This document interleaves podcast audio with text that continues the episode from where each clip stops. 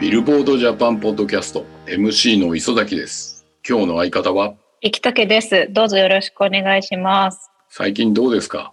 最近ですか。私は念願の待ちに待ったライブに行ってきまして、先週ガスセブンの JB 君のソロライブに行ってきまして、すごい楽しかったです。どこでやったの？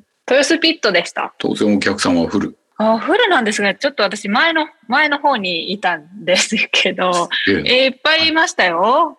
へもうなんか、あの、私は最近ファンになったんで、まだ、まだなんですけど、あの、なんか、オフィシャルペンライトみたいなのがあって、うんうん。ちょっと緑色っぽいやつなんですけど、もう会場みんなそれ持ってました、お客さん。じゃあ持ってない人購入しなきゃじゃない。そうですね。え会場で売ってたのかなわかんないんですけど、私は持ってないんで、あら、両手で行きましたけど。また次も見ようかなって感じですか？そうですね。ただ何年、何年後なのかなっていう感じですかね。はい。先週のニュースで言うと、やっぱりジャニーズの話になりますかね。滝沢さんと、あそれから、キンプリさんですね。もう衝撃を受けました、私も。どう思いますか？残念でしかないですよね、でも本当に。はい。あるツイートを見たんですけど、うんあの、シンデレラガールうんうんで、出だしが平野翔さんの、君はシンデレラがマプレシャスワンっていううんフレーズがあるんですけど、はい。このフレーズがもうあと少しで聞けなくなるのか、みたいなツイートを見て、ああ、確かにと思って、えー残りあと数ヶ月ですかね、半年ぐらいですかね。そうだね。というかもうなんか当たり前のように思ってたので、勝手に。あはあ、なんかそういうのが、そっか、なくなるのかっていうか、まあそういうこともあるんだなっていうのを実感しました。い。はい。滝沢さんに関しては、滝沢さんが結局社、会社、ジャニーズ内でどういうことを具体的にじゃあ何をしてたかっていうところまでが、もう第三者的にはわかんないけど、この3年間の、あの、ジャニーズさんたちの戦略の立て方だったり、それから一番貢献したのは音楽の質的向上のような気がするんですよ。うん。すごくあのダンスミュージックに触れた時にはそのダンスミュージックのサウンドを作りでそれでポップミュージック往年のというかジャニーズジャニーズサウンドを作った時もあのちゃんと,、えっと今の他の他のジャンルの楽曲と並べて聴いても引けを取らないっていうのを作ってきたような印象だったんですね。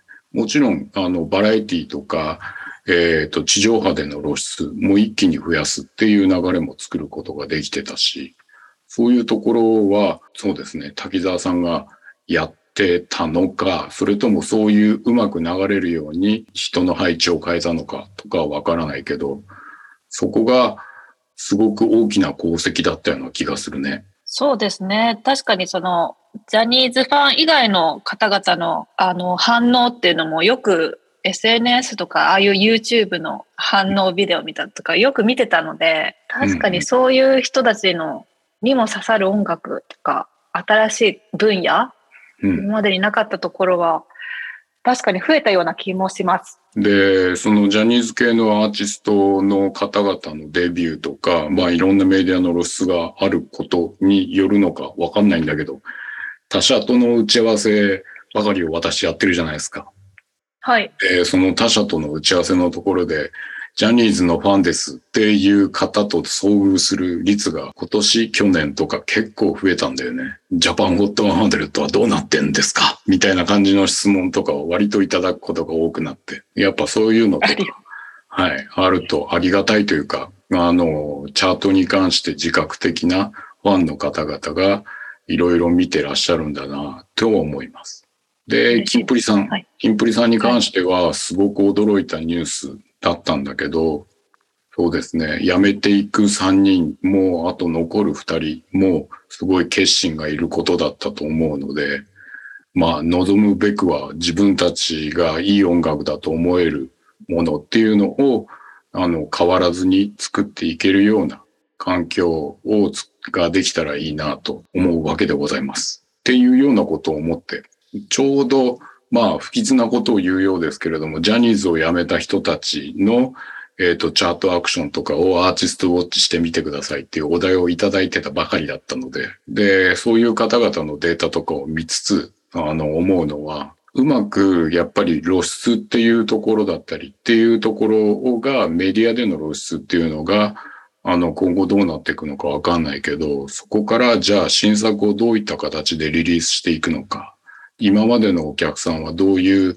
タイプなのかっていうところをうまくバランスしながら作っていくことが大事なような気がします。で、そこら辺を、あの、うまくバランス取りながらやっていけば、あの、今のファンの人から、に加えて新しいファンの人たちもきっとうまく取れるんじゃないかなっていうのを、ができる環境を、がちゃんと彼らに恵まれますようにっていうふうに思ってはいます。あの、非常に驚いて、なおかつ残念なニュースではあるんだけど、とはいえ、なんか今後の彼らっていうのをちゃんと見守っていけたらいいな。で、あわよくば僕らも楽しんでいけたらいいなって思う次第でございます。そうですね。なんか別の活動とかあるのであれば、それもそれで楽しみな私もいます。基本はやっぱり、えっ、と、チャートというか、チャートというよりも何よりも、アーティストの皆さんが、そしてその周りのスタッフが作ってくれる音楽をどう楽しむか、みたいな話なので、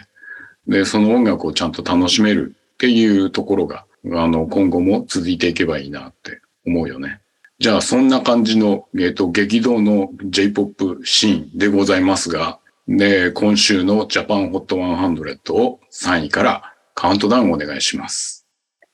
はい、えー、ジャパンホット100第3位は SixTONES のグッドラック。第2位は米津玄師のキックバック。そして第1位はオフィシャルヒゲダンディズムのサブタイトルでした。オフィシャルヒゲダンディズムサブタイトル3週連続総合首位でございます。強いですね。サイレント見てる？サイレント、まだ見てないんですよね。見た方がいいよ。そうですよね。もう何人からも言われてます。見なさいと。はい。なんで見ないの？もう私一週間待つのは耐えられないと思って。ああ、一気見したいタイプっていう感じなんですか？いや、本当はちゃんと追った方がいいと思うんですけど、はい。こんなにみんながハマってるなら私もハマると思うんで、はい。そうなったらもう一週間早く来い早く来いって思いながら辛くないですか？過ごすの。はい。わかりますけど、私一週間早くジャンプ読みたいなと思いながら、まあ一週間を生きているので、はい。なりきっている、あの、テンションなんですけれども。そうですね。見ますよ。ちゃんと見ますよ。はい。いや、見てぜひ感想をお聞かせ願いたいと思うわけですよ。今年の、この今回の、あの、秋のクールは、私、サイレントとエルピス、長澤まさみのやつですね。はい。これ、二つ見てますよ。珍しく、地上波のドラマ。ちゃんとオンタイムで。オンタイムではないですね。オンタイムではないいいな。いバーで見てますね。あはああい。見てますけど、あの、やっぱり、あ何曜日だ、見ようかなってやっぱ思うもの。楽しみにしてるよ。うんこの二、二つの作品。普通はそうですよね。前までそうでしたもんね。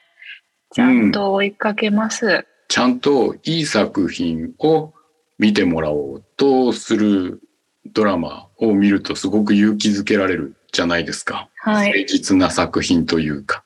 はい。うんそういう作品がこの2本あの見れてすごくいいなって思いました。10波人からげて、まあ言うわけでもないんですけれども、視聴率が取れるからとか人気だからみたいな形でドラマを作って見てもらうというよりも、いいドラマを作って見てもらうっていうスタンスで作ってるドラマを見ると、なんかすごい勇気づけられて、で、同じように、やっぱり流行ってる音楽だから作りました、聴いてもらうっていうんじゃなくて、いい音楽、自分にとってね、いい音楽を作って聴いてもらうっていうふうに、あの、作った音楽がうまくヒットチャートに上がってくるっていう流れを作っていきたいなっていうのを再確認するわけでございますよ。はい。サブタイトルにしても、あの、米さんのキックバックにしても、すごく、あの、チャレンジングな曲だし、えっ、と、彼ららしい曲とも言えるので、そこが出てるのはすごく面白いなって思いながらヒットして当然かなとも思いつつ、でもこれだけヒットしちゃうとなかなか1位、2位が、今日のデイリーニュースのところでも書いてあるけど、やっぱり総合ポイントが前週より下がってないからね、すごいことだなと。ので、あの、ずっとまだ増え続けるっていう状態というか、ちょっとは落ちるんだろうけど、来週とか再来週。でも、まだまだ、あの、二つともドラマと連動する形で、えっ、と、落ちてないので、絶対もっと盛り上がるはずじゃん、ドラマとアニメ。はい。サイレントとチェーンソーマンチェン。ソーマン。はい。は、両方とも絶対盛り上がるじゃないですか。はい。はい。ので、まああの、しばらくこのまま行くんじゃないかなっていう気はしますよね。そうですね。これは、いや、下がらないと思います。っていう中で、ストーンズ3位になりました。えっ、と、はいシングル初週売上が39万8252枚。すごいポップな曲ですね。そうですね。あの、ジェシーさんが出られてるドラマのうん。曲で。で、そこでシングルとルックアップのところで2冠を取って、で、それででラジオとツイッターも2位で取れてたというとこだったけど、それでもダウンロードとストリーミング、それから MV、動画再生のところでもちゃんとポイントを伸ばしているところを覆すには至らずという点数ね。あの、普段だったらこれ総合1位なんだけどね、ポイントで言うと。はい。はい。そうですね。はい。で、どれくらいこの1位、2位の今のヒゲダンとヨネズさんが、あの、すごいポイントを取っているのかっていうことを示してるかなと思うんだけど。ねそうですね。一日一回は聞いてると思いますよ。はい。今聞いてる方は。はい。そうですね。4位には、あの、ジンさん来ましたよ、アストロノーツ。はい。これはもうなんかあの、コールドプレイがうん、さ、えー参加してるんですけど、うん、うん。もうなんかコールドプレイが見えるサウンドですね。ああ、そうだね。確かに。で、なんかいい関係性をちゃんと作れてたんだなって思うと、うん。まあ、あの、ジン、ジンさんの人柄もあると思いますけど、いや、それ、これこそ本当になんかグローバルでみんながやりたいグローバルなコラボの結果かなっていうふうには私は思ってます。これもちゃんと聞いて、聞く、いい、自分の、あの、いい曲を作ってますっていう感じの作品ができてる気がするので、こういう感じで、あの、キンプリさんとか、きっと滝沢さんも、あの、音楽を作ろうかなって自分じゃなくてもプロデュースするんだろうなって思うんだけど、こういうような、すごい幸せなコラボレーションっていうのができて、できていくような環境だったらいいね。ね、そうですよね。いや、多分、まあ、人脈はすごくあると思うので、うん。新しいものにぜひ挑戦していただいて、もうなんか私たちはあっと驚かせてくれたらそれもそれで楽しいと思います。そうだね。総合8位に花は誰のもの？STU48 がはい。ぐいっと返り咲いてきましたよ。これは、あの、劇場版の、劇場版の、えっ、と、第、えっ、と、2回目再発というか、まあ、B 面が違うので、B 面 ?2 曲目以降が違うので、うんと、また、第2弾という言い方かな。販売量っていうのが確定して、で、それによって返り咲いてきましたよっていう形での8でございますな。初動が、えっ、と、10万、初動がじゃないね。今週の販売が10万1792枚という数字になってます。えっ、と、これはもともと、あの、4月13日にリリースされたシングルなんで、と累計で42万9998枚セルスになってます。いわゆるこう、あの、国境云々関連みたいな形で、こう、戦争がどうのこうのっていうところに関しての反映した歌になっている楽曲っていうことで、えーコアファン以外のところでも注目されている楽曲が、えっ、と、ロングランヒットという形での前、前週か、先週 M ステにも出たもんね。といったような、はい、露出を果たしている楽曲になります。長く歌っていきそうな楽曲にななってますな。という HOT100 でございました。えー、続いて、今週のホットアルバム3位からカウントダウンお願いします。はい。え、ホットアルバムス第3位は、松任谷由実のユーミン万歳。松任谷由実50周年記念ベストアルバム。第2位は、今市隆二のグッドオールドフューチャー。そして、第1位は、エンハイプンの定めでした。はい。エンハイプン定め、フィジカル24,370で、累計で28万8,322枚売れっていう感じです。ちなみに3位の、えっ、と、ユーミン万歳は、えっ、と、11,620枚売れで、えっ、と、累計で32万3,068枚セールスでございますよ。30万超えてますね。きっちりユーミンさん。はいな。かなかライブも取れないっていうようなお声もあるみたいで。そりゃそうだよ。とはいえですね、あの、今回フィジカルセールスのアルバムのランキングで面白いなと思ったのは、キッカーさんの、えっ、と、オーバーザナインが、えっ、と、9694枚売れっていう感じだったり、それから原優子が、えっ、と、セールス、フィジカルセールスで7位っていう感じで、えっ、と、る5222枚。で、累計で3万1495枚。っていう感じ。で、その次、藤井フミヤがいるっていう感じで、こう、ベテランのアーティストが、えっ、と、まあ、秋に入って、いろいろリリースをするタイミングなのかな適当に思うんですけれども、うんやっぱり今年に入ってその、エスタブリッシュドアーティストという言い方ですかね。の人たちが、えっ、と、きっちり上に来ているなという気がします。ので、えっと、ユーミン、吉川さん、それから原優子さんみたいなところが入っているオタアルバムさん面白いなと思うんですけど。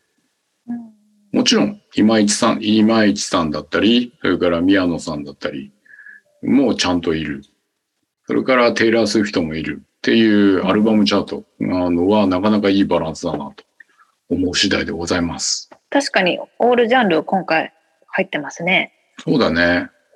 なんかそこら辺とか、うんと10位以下を見てみると、藤井フミヤいたり、ユキのバンプグラインドが入ってたりとか、えっ、と、スーパーフライのライブベストが18位に入ってたりとか、あとあれか、ケミストリー、プレミアムシンフォニックコンサート。これビルボードクラシックスですね。はい。やつが、えっ、と、入ってたりっていうのとかは、なんか良かったですね。えっ、と、もうちょっと下見ると33位、総合33位には、 Live at Yankee Stadium っていうことでビリー・ジョエル入ったりするんですよ。あ、入ってますか。入ってますよ。こういう、なんかこう、エスタブリッシュドアーティストがちゃんとここにいるのとかもすごい楽しいですね。でも洋楽ラバーとしてはやっぱりそういうイスタブリッシュアーティストぐらいじゃないと本当に CD がフィジカルで洋楽って全然リリースされないんで、ねえ、なんか時代が変わってきてるんだなっていうふうには思いますけどね。もうね、洋楽で言うとテイラー・スウィフトが、あの、 Midnights。これはやっぱり、あの、飽きずに聴けるもんね。いいはい作品だなと思って、ずっと聞いてますが。生竹さんも聞いてますか？はい、聞いてます。ビートルズは、ビートルズ・リボルバー総合15位。ちょっとビートルズまでは私ごめんなさい、行ってないです。アル、アブリル・ラビーン総合25位。ラブサックス。ちょっと前に聞いた、聞きました。といったような作品も、えっ、と、チャートを賑わせてたりするので、アルバムって洋楽とか、まあ邦楽もそうですけど気になるやつがあったらぜひ聴いてみていただきたいなと思うラインナップがアルバムチャートには並んでますね。あはいもちろん、ホット100聞かなくていいって話じゃないんですけどね。はい。はい。というラインナップでございました。えっ、と、今週のチャート楽しかったですか？はい、楽しかったですよ。こういう感じで、まあ、チャートがどんどんどんどん進んでいくと、はい、来週は HOT100、この1位、2位のが突出しているところが崩れるかどうかが注目ポイントでございますな。こうなるとね、もはや、うん、何がこの盤石の1位、2位を崩すのかが注目されるところになってくるので。あるかなあ、でも、それこそ、キンプリさんのシングルが待っていると思うんで、はい。結果楽しみにしましょえーそんな感じで、えっ、と、今週もお送りしてまいりました、ポッドキャストでございます。今日も今回も聞いていただいてありがとうございました。えー次週もなんとかこの暑かったり寒かったりなどですが、体調などを崩さぬよう、えー皆様ご自愛くださいませ。来週も生きながらえてお会いしましょう。さよなら。